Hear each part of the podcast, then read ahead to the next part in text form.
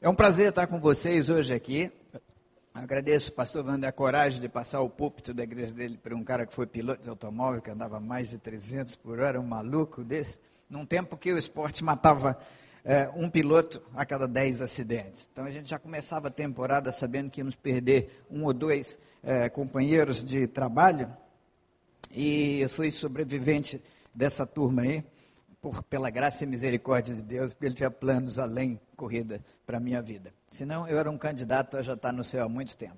Então, é, aperta os cintos aí que eu vou correr um bocado agora para a gente dar o recado todo daqui até, até os 45 minutos que me deram. Ah, eu comecei a correr de automóvel em Brasília, num carro construído por mim mesmo, junto com três colegas que estudavam comigo no Científico da Universidade de Brasília com as sobras de um Fusca, é, que meu pai teve um baita acidente, quase morreu, e um dia, quando ele estava conseguindo falar, eu fui lá e perdi, pedi para ele os destroços do Fusca, e ele me deu porque consertar aquilo era mais caro do que comprar um novo.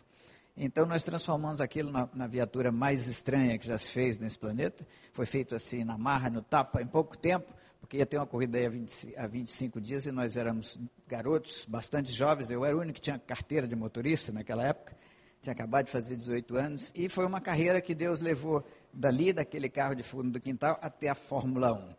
Para não falar muito, que o tempo é curto, eu queria soltar aquele vídeo aí, porque, segundo os entendidos em comunicação, é, uma imagem vale mais do que mil palavras.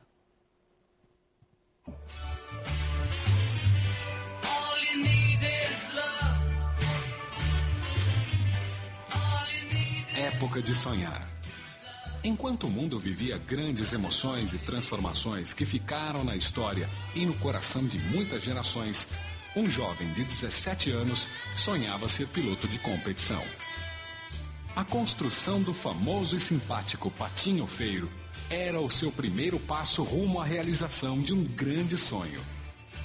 Em pouco tempo, Alex Dias Ribeiro torna-se campeão brasileiro e número um no ranking dos pilotos de 1973 muda-se para a Inglaterra, onde conquista os títulos de vice-campeão inglês e europeu de Fórmula 3. Em 77, já na Fórmula 1, corre contra Nick Lauda, Emerson Fittipaldi, Jody Scheckter, Mario Andretti, James Hunt, Clay Regazzoni, Keck Rosberg e muitos outros. Para realizar esse sonho, Alex teve que trabalhar muito e encarar todos os desafios que se enfrenta quando se quer alcançar um grande objetivo. No mundo da velocidade e da competição, há muito mais exigências do que se pode imaginar. E foi aí que Alex sentiu na pele o calor da disputa, a cobrança de resultados, a pressão da torcida, dos patrocinadores, da imprensa, dos chefes de equipe e de todos aqueles que competiam pelo seu lugar ao sol. Foi nesse ambiente que ele teve que aprender a lidar não só com o sucesso e a fama, mas com a ansiedade, a frustração, o medo de errar, de perder, de se machucar e de morrer. As inúmeras vitórias abriram o caminho para que Alex conquistasse uma das 26 cobiçadas vagas na Fórmula 1. Mas a falta de uma boa equipe foi fatal para sua brilhante carreira. Foi uma perda irreparável, definitiva e sem volta. Com ela veio a depressão, o desespero e a vontade de morrer.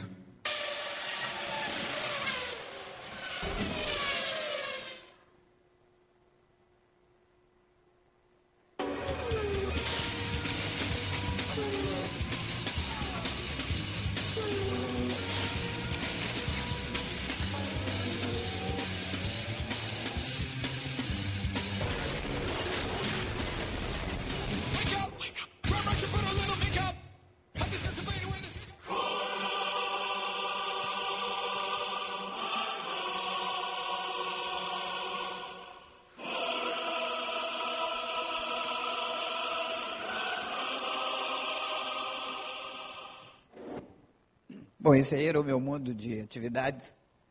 E eu não fui o piloto mais jovem que chegou na Fórmula 1, não fui o mais bem sucedido, não fui campeão do mundo, uh, não bati nenhum recorde mundial na Fórmula 1, embora tenha tido bastante sucesso nas carreiras, nas categorias de, de admissão. Mas quando eu entrei pela Fórmula 1, eu, entrei, eu também entrei pelo cano. Eu, o carro, o primeiro carro que eu tive era um carro muito ruim, meu lugar era atrás no grid, era sempre disputando uma vaga para entrar na corrida, que naquela época só corriam 26 carros e tinha em média 30 carros que iam para as corridas. Então foi muito difícil para mim e tudo que eu construí em 10 anos foi destruído em uma má temporada na Fórmula 1 e no fim daquele ano eu estava a pé, é, desempregado e brabo com Deus. Por quê? Porque eu sempre levei em meu, meus carros essa mensagem: Cristo salva, desde a primeira corrida, como uma maneira de agradecer a Deus por ter viabilizado aquilo que eu mais queria na minha vida, que era o sonho de ser piloto.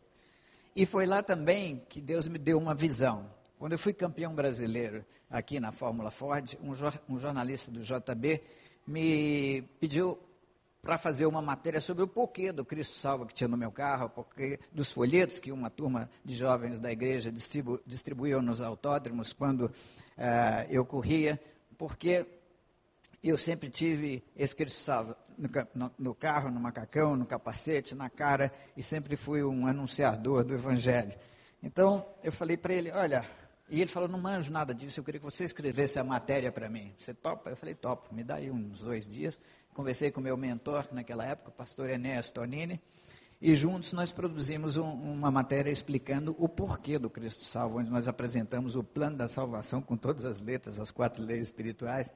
E para nossa surpresa, aquilo foi publicado numa quarta página do JB de domingo. E aí caiu a minha ficha quando eu abri o JB, que eu tinha pregado para 400 mil leitores do JB, que era a tiragem do JB daquele domingo.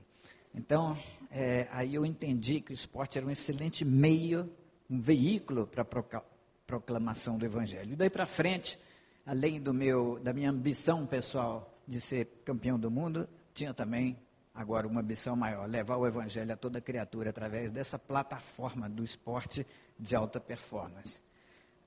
Quando a minha carreira foi para o brejo, eu entendi que morreu a visão. A visão era que era possível alcançar o mundo para Cristo através da linguagem universal do esporte. Mas muitos anos depois, quando Deus me ergueu do atoleiro, da lama, me, me deu uma nova carreira é, com atletas de Cristo, eu vi isso sendo realizado em Yokohama no ano de 2002, quando o Brasil foi pentacampeão do mundo, e eu fui com a seleção brasileira nas, em cinco Copas do Mundo, a, apoiando os nossos atletas na seleção brasileira. Levei as camisas para eles vestirem. Eles mostraram lá uma camisa bonita que tinha Jesus, um coraçãozinho e You, Jesus loves you. Era em inglês que era para o mundo inteiro ver. E naquele dia, metade da população do planeta viu essa mensagem e parodiando nosso ex-presidente, nunca na história desse mundo tantos olhos viram essa mensagem ao mesmo tempo. Foram 3 bilhões, ou seja, 6 bilhões de olhos viram essa mensagem. E naquele dia eu disse: Senhor, pode me levar embora, porque eu já consegui é, fazer aquilo que eu achava que era o meu propósito. Estar envolvido em alguma coisa que levasse o Evangelho a todos os cantos do mundo. E aquilo foi o máximo para mim. É, mas ele não me levou, me deixou aqui, então tenho que ralar um bocado, estamos trabalhando até hoje. É, depois daquela, eu ainda fui mais uma Copa do Mundo e nas últimas quatro Olimpíadas. E agora eu estou chegando de Londres onde eu tive trabalhando lá, servindo os atletas dentro da Vila Olímpica como capelão, é, convidado a convite do Comitê Olímpico Internacional. Assim como nós fizemos aqui no PAN.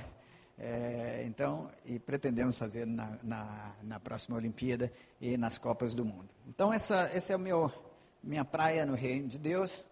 E aí você deixa eu só mostrar uma coisa. Vamos, de novo, uma imagem vale mais que mil palavras, né? Vamos rodar o, o, o DVD aí.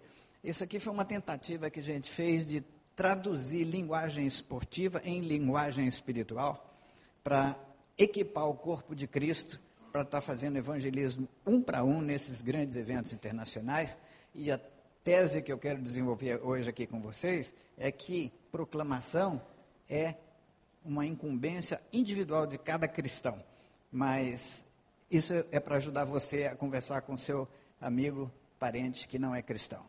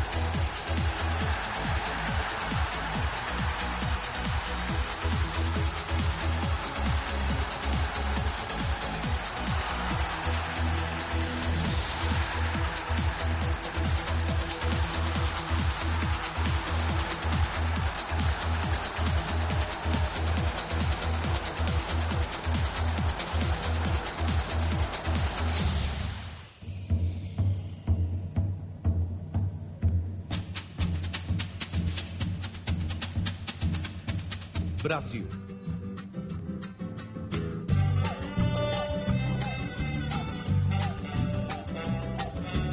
Moro num país tropical, abençoado por Deus e bonito por natureza. O país do futebol. Futebol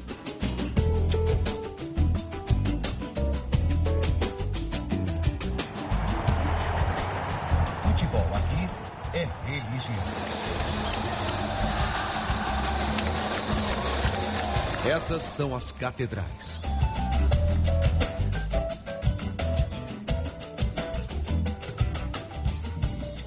Onde se praticam estranhos rituais.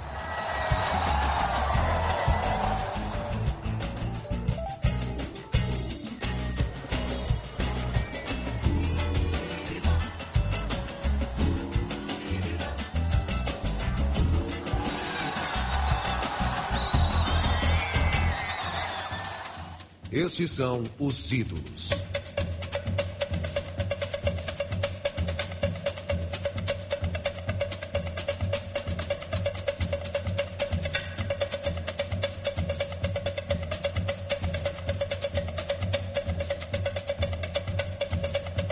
Deuses da bola que encantam o mundo com muito talento.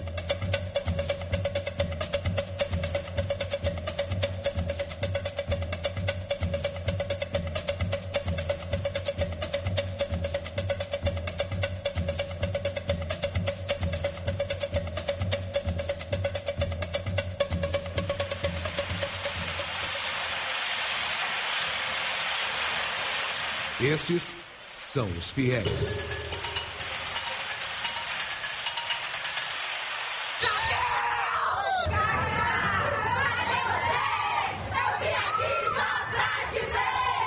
Fanatismo sim. Brasil é o melhor do mundo. O futebol, ele vem pra alegrar. You like the Brazilian team? Eu amo a seleção brasileira, é a melhor coisa que tem no mundo.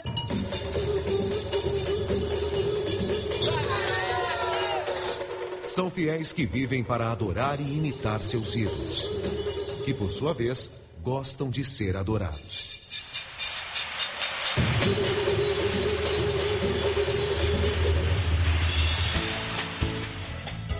Alguns, porém, encontram sua razão de viver adorando a Deus.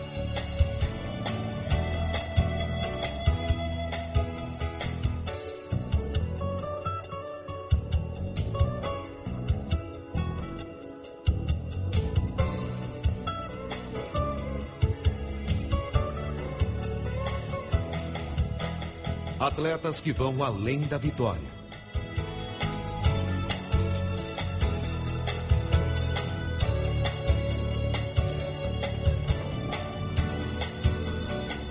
Mas por que eles vestem essa camisa? Quando coloquei essa camisa aqui e nós nos juntamos aí, foi o Senhor tocando no momento para mostrar para todo o público que estava nos assistindo que, que Jesus vos ama. Nos ajoelhamos e oramos ao Senhor aí e agradecemos a Ele por tudo que Ele fez, por tudo que Ele proporcionou para as nossas vidas. Eu posso dizer de coração aberto que eu vesti essa camiseta não só pelo fato de ser campeão, mas pelo fato de um dia Deus ter me dado uma segunda chance e, e ter me aceitado como seu filho. Quando o juiz apitou, eu caí de joelhos, junto com o Kaká e com o Lúcio, é, e começamos a orar e passou minha vida inteira na minha cabeça. Deus me colocou no meio do futebol para não só para ser um atleta, tem mostrar para a gente que existe um Deus, algo, alguém superior a nós que ama essa pessoa. Jesus é tremendo,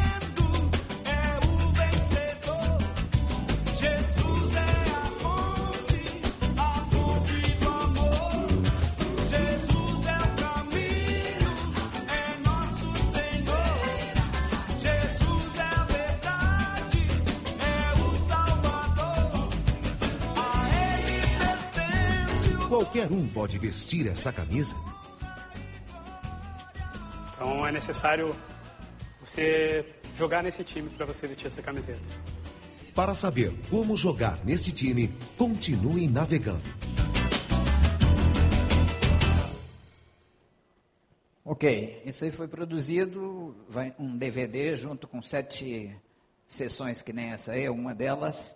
E no último, os atletas apresentam o plano da salvação. A ideia era para você usar na Copa do Mundo é, e convidar seus amigos para vir assistir em casa com você, ou até passar, é, assistir os jogos da Copa no telão na igreja, e no intervalo passar essas sessões aí para você ir falando de Cristo para o seu para o seu colega do time, para o seu pessoal é, da, da, sua família, do seu trabalho, do seu vizinho.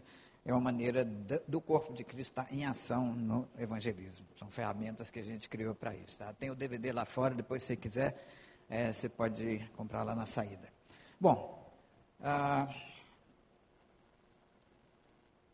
titular absoluto é o tema da minha mensagem. E você pode me perguntar, o que, que o Alex foi fazer na Olimpíada? O que, que acontece lá? Eu queria te falar que o clima na Olimpíada é distribuído em quatro, quatro partes, como se fosse quatro estações. Na primeira semana, os atletas estão muito felizes porque eles conseguiram participar de uma Olimpíada. Foram quatro anos de preparação ou mais para chegar naquele estágio. Então, é muito fácil falar com um atleta dentro da vila porque ele está numa boa, numa nice. Na segunda parte, eh, na segunda semana, que é quando começam os jogos, eles chegam lá uma semana antes de começar eles estão tão tensos e tão focados no, no, no, no, que eles vão fazer, que o mesmo atleta que foi muito legal com você pode passar por você e não dizer nem bom dia, porque ele está focado. Nessa hora que alguns têm um outro clima, que é o clima de fazer um negocinho com Deus. Ah, eu vou na capela, eu quero orar, eu quero estar bem com Deus para ele me dar uma mãozinha é, nos jogos, quem sabe eu consigo uma medalha com a ajuda dele. E a última semana, o último, último clima, é, o inverno da Olimpíada, é a semana do choro. Porque 10 mil atletas vão para lá e só 500 voltam para casa com uma medalha de prata, de ouro, de bronze. E o subproduto da vitória de poucos é a derrota de muita gente. Gente que tinha um sonho e que projetou tudo para aquela, aquela data. O cara treinou quatro anos para jogar sua sorte em 10 segundos numa corrida de, de 100 metros rasos e de repente naquele dia ele amanheceu gripado, não estava bem, não conseguiu a performance que ele esperava. Então, é, quando você cria muita expectativa e a realidade não corresponde à expectativa, no caso do atleta, o resultado inevitável é a frustração. E o mesmo acontece na corrida da vida com muita gente. Então, lá na Olimpíada, o papel do capelão é estar tá encorajando, é estar tá apoiando, é estar tá dando uma força, num ambiente de extrema pressão, pressão de fora, das cobranças de resultado, pressão de dentro para fora, do atleta que quer dar o seu máximo e quer atingir o seu objetivo. Então, é uma panela de pressão e o, o, capelão trabalha ali como se fosse um, ajudando o cara com as consolações que o capelão um dia foram consolados, no caso eu, com as minhas frustrações na Fórmula 1, é, pude ajudar muita gente lá e é isso que eu estava fazendo e é isso que eu faço nessas, nesses ambientes de grande tensão. E encorajando, consolando, chorando com os que choram. E esse é o nosso trabalho. E aí você vai me perguntar: e daí? O que, que eu tenho a ver com isso? Bom, você tem tudo a ver com isso. Porque você e eu somos uh, seguidores da mesma pessoa que deixou isso aqui para nós. Eu vou ler e depois vocês vão adivinhar quem foi que falou isso, ok? Presta atenção. Ele diz o seguinte: Todo o poder me foi dado no céu e na terra. Portanto, ide por todo mundo, anunciar o evangelho a toda criatura, fazei discípulos de todas as nações, batizando-os em nome do Pai, do Filho e do Espírito Santo, ensinando-os a guardar todas as coisas que eu vos tenho ordenado, e eis que estou convosco até a consumação dos séculos. O nome dele é? Bom, pastor, o senhor treinou essa turma legal. Às vezes eu faço essa pergunta e Todo mundo me olha com cara de corintiano, a turma aqui está tá bem afiada. Agora vamos um pouco mais fundo nisso aí. Quem disse isso foi Jesus. Para quem ele disse isso? Para quem? Não temos uma, uma, uma unanimidade. Para quem? Bom, eu ouvi discípulos, apóstolos, que mais? Pedro, quem mais? Para nós, ok, para nós é bom, mas pode ser muito melhor. Para quem ele disse? Vamos falar junto? Para? Para mim. A ordem é individual. Em inglês tem uma expressão que diz o seguinte: everybody's business is nobody's business. Ou seja, o negócio de todo mundo, ninguém é dono. então, todo mundo foge da responsabilidade. É que nem repartição pública. A diferença, a diferença da repartição pública para uma empresa é que uma empresa tem um dono e, e a repartição pública é de todo mundo. Então, a gente precisa ter em mente que quando Jesus falou isso, ele estava falando para os discípulos, sim, para os apóstolos, sim, mas como dizia o meu pastor Eber, da antiga Igreja Memorial de Brasília, minha igreja de origem, é, quando ele disse isso, ele disse isso por via reflexa a nós outros. Tá? Ele era bem assim formal no jeitão de falar. Então, essa responsabilidade é nossa, gente. Vocês concordam comigo? Quem concorda diz um amém para mim. Muito bom. Então, é o seguinte, já sabemos que agora foi para mim, a responsabilidade é pessoal. Agora, para onde a gente tem que ir para cumprir essa ordem? Aonde? Ir de por? To, todo mundo. O meu mundo é o mundo da, dos atletas de alta performance. Fórmula 1, Olimpíada, é, Copa do Mundo. Mas a palavra mundo quer dizer o globo inteiro e quer dizer também o seu mundo de influência. Portanto, quando ele falou ir por todo mundo, ele está falando com você. Porque lá no seu mundo de influência, você é titular absoluto. Amém? Temos um acordo nisso aqui? Ok. Então, agora que você sabe que é titular absoluto, é lá no seu mundo. Seus clientes, fornecedores, professores, alunos e até a turma lá da esquina, é você que está ali numa posição que Deus te plantou e Ele te escalou para jogar nessa, nessa posição. E a incumbência é que todo cristão foi plantado nesse mundo para sermos sal da terra, luz do mundo, bom perfume de Cristo, ministros enviados por Deus para exercer uma influência decisiva no destino da nossa geração. Amém? Então, a coisa é, é, é muito séria, é uma responsabilidade muito grande, mas também um privilégio extraordinário. Dizem que os anjos dariam qualquer coisa para fazer essa função que Deus escolheu por bem delegar a nós outros, através da pessoa de Jesus Cristo. Dizem até que quando ele chegou no céu, ele estava fazendo uma explicação para uma turma de anjos e estavam empolgados ouvindo as histórias, e um perguntou para ele: chefe, e quem vai dar continuidade àquilo que o senhor começou lá na terra? Jesus falou: Eu deixei isso na incumbência de 11 homens. 11? Mas e se eles falharem, mestre? E ele disse: Eu não tenho outros planos. Então, é como se a gente estivesse em campo, os anjos, que nem aquela turma que fica na torcida. Alguém aqui já foi no Maracanã ver um Fla-Flu? Maracanã está sem moral. já não se vai mais tanto. Mas lá é o seguinte: tem 22 jogando, e naquela época o Maracanã cabia 200 mil, e 200 mil do lado de fora, ah, se eu tivesse lá, eu, nem eu perdi esse jogo, esse, esse gol, né, quando o cara chuta para fora. Então, é, os anjos estão meio assim, olhando para a gente, nós somos os que estamos na arena. É, a incumbência, ele, a parábola dos talentos fala que ele delegou isso, é, talentos, para diferentes pessoas, de acordo com a capacidade de cada um. De acordo com a capacidade de cada um. Ou seja, do jeito que Jesus é, delegou talentos para nós, é, ele, ele vai cobrar também a quem muito deu, muito será cobrado. A quem se deu menos vai ser cobrado na proporção. Isso quer dizer que o Kaká, o Ayrton Senna, até o Neymar vão ser cobrados muito mais do que eu e você, que temos um, um talento menor que ele colocou nas suas mãos, nas nossas mãos, de oportunidade. Mas a alegria e o privilégio vai ser igual para todo mundo, porque você só tem que multiplicar o seu talento na proporção da sua capacidade. Só não pode enterrar. E dessa parábola, interessante que o cara que se deu mal nessa parada dessa parábola foi justamente o que recebeu menos.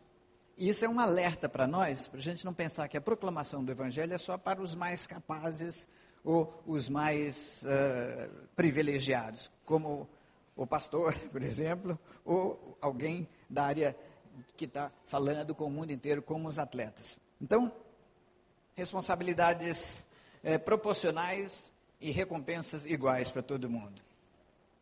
É o que promete a palavra de Deus para todos nós. Moral da história: nós cristãos nós precisamos ser mais intencionais em relação à proclamação do Evangelho. E ela deve permear todas as atividades que nós fazemos pró estabelecimento do reino de Deus na face da terra. E como nós fazemos isso?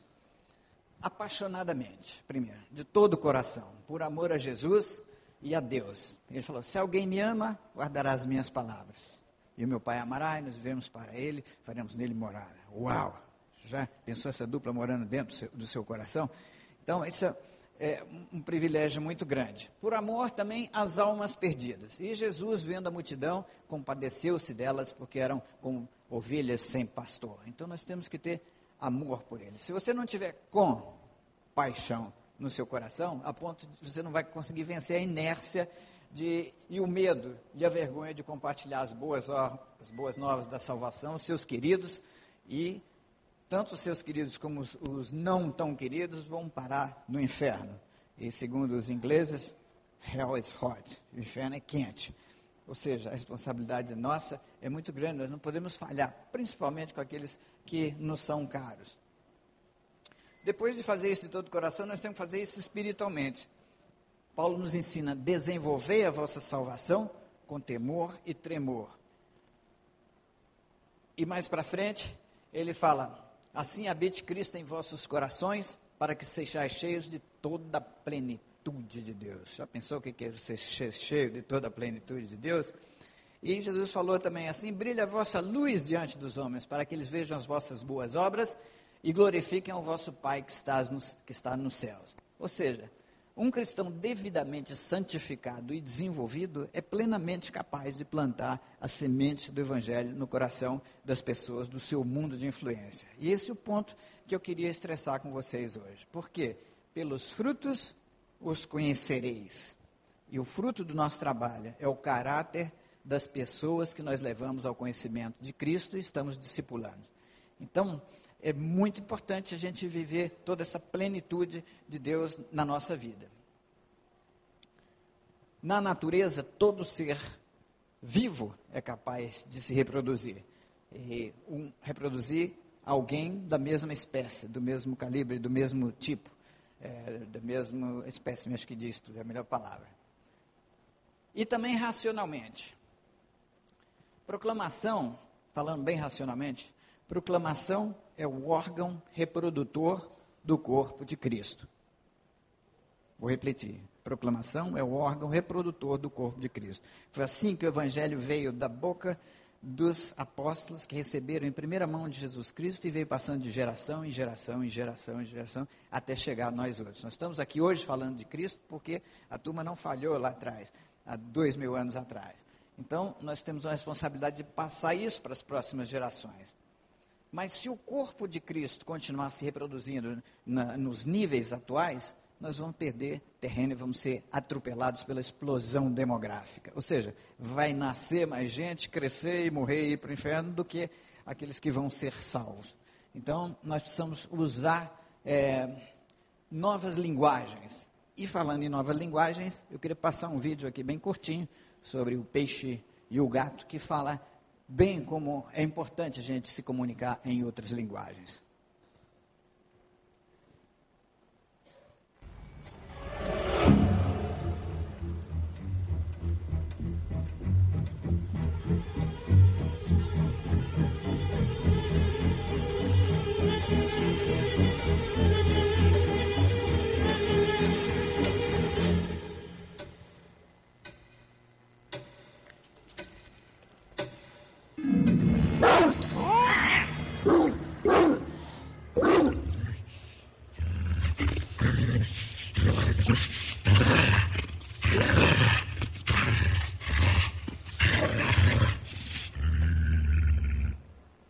Aprenda uma nova linguagem. Essa é a moral da história. É... Aqui nesse país se fala português, mas a segunda linguagem no Brasil é o futebolês. Então, eu sei que tem muitas senhoras que estão aqui hoje sozinhas porque o seu filho e o seu marido não querem saber das coisas de Deus. Se a senhora conseguir conversar, mas que são loucos por futebol. Esses sim vão ao Maracanã e vão onde o time deles está. Então, nós temos que, como cristãos, falar outra linguagem, a linguagem universal do esporte. Ela está à nossa disposição e ela comunica pra caramba. Quando um homem corre 100 metros em menos de 10 segundos, todo mundo já entendeu ah, o tamanho do efeito. E assim, Deus tem usado, eh, desde a confusão das línguas na Torre de Babel, o idioma tem sido uma, uma barreira para a comunicação. E Deus, na sua sabedoria, fez as linguagens universais: a música, a arte e o futebol. O futebol, não, o esporte como um todo, na nossa época, são as linguagens do nosso tempo. Não foi por acaso que Deus colocou no Brasil, o Brasil, projetou o Brasil no cenário esportivo internacional com oito títulos na Fórmula 1, cinco títulos mundiais no futebol e mais outros tantos no vôlei, no basquete. Um país que durante muito tempo era considerado subdesenvolvido e não tinha muita projeção política, nem econômica, nem cultural lá fora, mas através do esporte o Brasil sempre foi grande. E não é por acaso que Deus trouxe para o Brasil, nos próximos quatro anos, os dois maiores eventos do mundo: uma Copa do Mundo e uma Olimpíada. Para vocês terem uma ideia da importância disso, a última Olimpíada que teve em Londres foi em 1948. De 48 para agora, 2012, foram 64 anos. A última Copa no Mundo no Brasil foi em 50, a próxima vai ser em 14, mais 64 anos. né? Então, a chance da gente ter esses dois eventos juntos, assim, num espaço de tempo é, tão curto, é zero. Porque daqui a 64 anos, acho que ninguém de nós vai dan- andando bonitão em, em cima de duas pernas, a não ser os muito jovens mesmo. Talvez eles estejam lá na classe das crianças hoje, a maioria deles. Então, essa é uma oportunidade de ouro que Deus está promovendo para a gente, e em especial para essa cidade do Rio de Janeiro, que vai sediar as Olimpíadas Rio 2016. Então, um tsunami vai invadir a praia do Rio de Janeiro em 2016. E o que, que você faz com um tsunami? Você pode ser arrasado por ele, ou você, se tiver um espírito esportivo muita coragem, você pode surfar um tsunami. Já pensou onde é que você vai com tanta energia? É uma baita onda, é uma baita oportunidade que Deus está propondo para a gente. ah, e nós seríamos os mais tolos dos habitantes desse mundo se nós não capitalizarmos em cima disso para eh, proclamar o Evangelho através da linguagem universal do esporte. Portanto, se liga, meu, para não perder o bonde da história. Agora eu queria dar um testemunho pessoal bem rapidinho. Quando eu parei de correr de Fórmula 1, quando eu fui ejetado do cerco da Fórmula 1, eh, eu fiquei como um cachorro que caiu da mudança. Eu não sabia o que fazer. A minha vida toda era focada em cima daquilo, desde garoto, sonhando, depois construindo. Eh, trabalhei como mecânico, como tudo que você pensar na vida para viabilizar o sonho. Esse é o assunto do próximo livro. Mas eh, uma das coisas que eu pensei em fazer, eu falei, vou, vou entrar para um seminário, vou ser pastor. Cheguei até ir no Palavra da Vida e assisti algumas, algumas aulas, mas aí o meu amigo Jaime Kemp falou para mim, Alex, não faz isso não. Eu falei, mas como Jaime? Ser pastor é a melhor coisa do mundo, mais santo que isso é impossível. Ele falou, é, mas o que o corpo de Cristo está precisando é de gente que vá falar de Cristo lá fora no ambiente de trabalho, não na igreja. Você vai entrar aqui, vai ser pastor, vai ser mais um pastor. Não faz isso não, vai, vai ser cristão de verdade lá fora. E, e aí eu falei, ah, faz sentido. E ouvi, dei ouvidos ao conselho do Jaime, e foi isso que eu fiz. E aí eu descobri que nós precisamos invadir todas as praias lá fora, baseado mesmo no que Deus disse para Josué. Todo lugar que pisar a planta do teu pé, eu vou lhe tenho dado. Então nós temos que pisar lá fora e exercer a nossa vida cristã lá fora. A vida espiritual não é para ser vivida na igreja no domingo. Esse é um grande erro da nossa parte. A igreja, domingo, é como se fosse o intervalo entre o primeiro e o segundo tempo de um jogo de futebol. Onde você vem ouvir o treinador, eh, tomar um gatorade espiritual, ouvir uma bronca, umas instruções e voltar para trabalhar. Lá é o campo eh, missionário de cada um de nós. A igreja é o campo missionário do pastor, da sua equipe, e eles fazem isso muito bem. Eles têm que pastorear o rebanho, mas quem vai gerar a ovelha é a ovelha. Pastor não gera a ovelha. É, o ideal é a ovelha gerar ovelha. Amém? Então, esse, esse é, o, é o- é o ponto que Deus tem falado muito ao meu coração. O evangelho está bombando no Brasil, dentro das quatro portas da igreja. Mas lá fora, infelizmente, nossa influência tem sido muito pequena. Como sal da terra, como luz do mundo. Porque nós estamos falhando em exercer da porta para lá aquilo que é o que Deus nos diz. Ide por todo o mundo. E nós estamos invertendo ide por todo mundo pelo vinde à minha paróquia. E não é essa a ordem. A ordem é ir para lá. Amém? Posso ouvir amém com convicção? Glória a Deus. Uma prova de que nós não estamos influen- influenciando a sociedade é que criminalidade, corrupção, imoralidade, violência, desigualdade social, sórdida ganância. O Brasil vive sob a influência da lei de Gerson. E basta ver o Jornal Nacional, abrir o seu jornal para ler, que esse país está crescendo, é a sexta potência do mundo. Quando eu falo lá fora né, com os, os meus colegas, eles falam assim, uau, o Brasil, este sí que não tem problema. Está subindo, a grana está rolando, está tudo acontecendo. E eu penso cá comigo, eles não sabem de nada. Porque grande, o grande freio de mão nesse país é a falta de moral. É a falta de.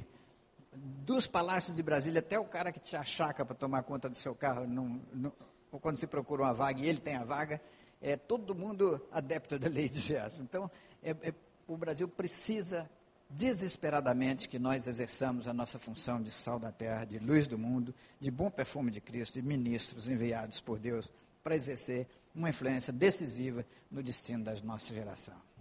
Concluindo, moral da história. A palavra é ide, a ordem é ide. A vida cristã é para ser vivida lá fora, no mundo, no seu mundo de influência. E a mensagem é você. Aí você me diz? É, você mesmo. O dia que você viver a vida cristã plena, do jeito que ela, ela é para ser vivida, você passa a ser a mensagem. Aquele que me ama, guardará as minhas palavras. E o meu Pai o amará, e nós viremos para ele, faremos nele morada. Existe assunto para um outro sermão, eu tenho lá fora, quem está no comando, se você quiser um DVD lá, é que eu falo sobre isso. Como você viver com essa dupla morando dentro de você, mais o Espírito Santo, é a Santíssima Trindade vivendo do ser humano, dentro de um ser humano, feito à imagem e semelhança de Deus, como unidade habitacional do reino de Deus, esse é o tipo de cristão, e contra esse ninguém pode fazer nada. Pregue a todo instante, se necessário, use palavras, já dizia São Francisco. Aprenda uma nova linguagem, nós já vivemos. A linguagem que o seu mundo de influência possa entender, porque nele você é titular absoluto, a bola está contigo. Se você fizer a tua parte junto com muitos outros irmãos, podemos até mudar os rumos desse país tão carente de valores morais. Vou fazer uma oração curta e depois nós vamos encerrar aqui falando um pouco do livro. Baixe sua cabeça, vamos falar com o Pai. Senhor meu Deus, existe muito mais do que as palavras podem dizer. Eu podia falar aqui até de noite, mas ainda assim não convenceu meus irmãos da, seri- da seriedade dos teus propósitos e dos privilégios que o Senhor tem para nós, se nós conseguirmos viver a vida cristã no nível que o Senhor planejou para nós.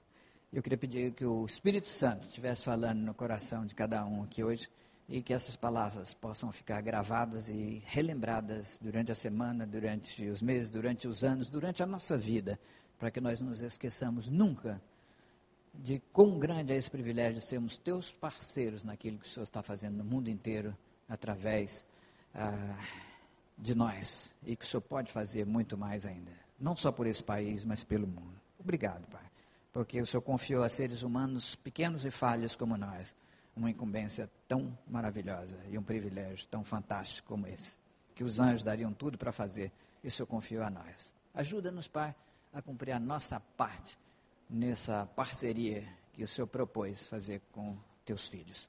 Pedimos em nome de Jesus. Amém. Vamos rolar a segunda parte do vídeo, então?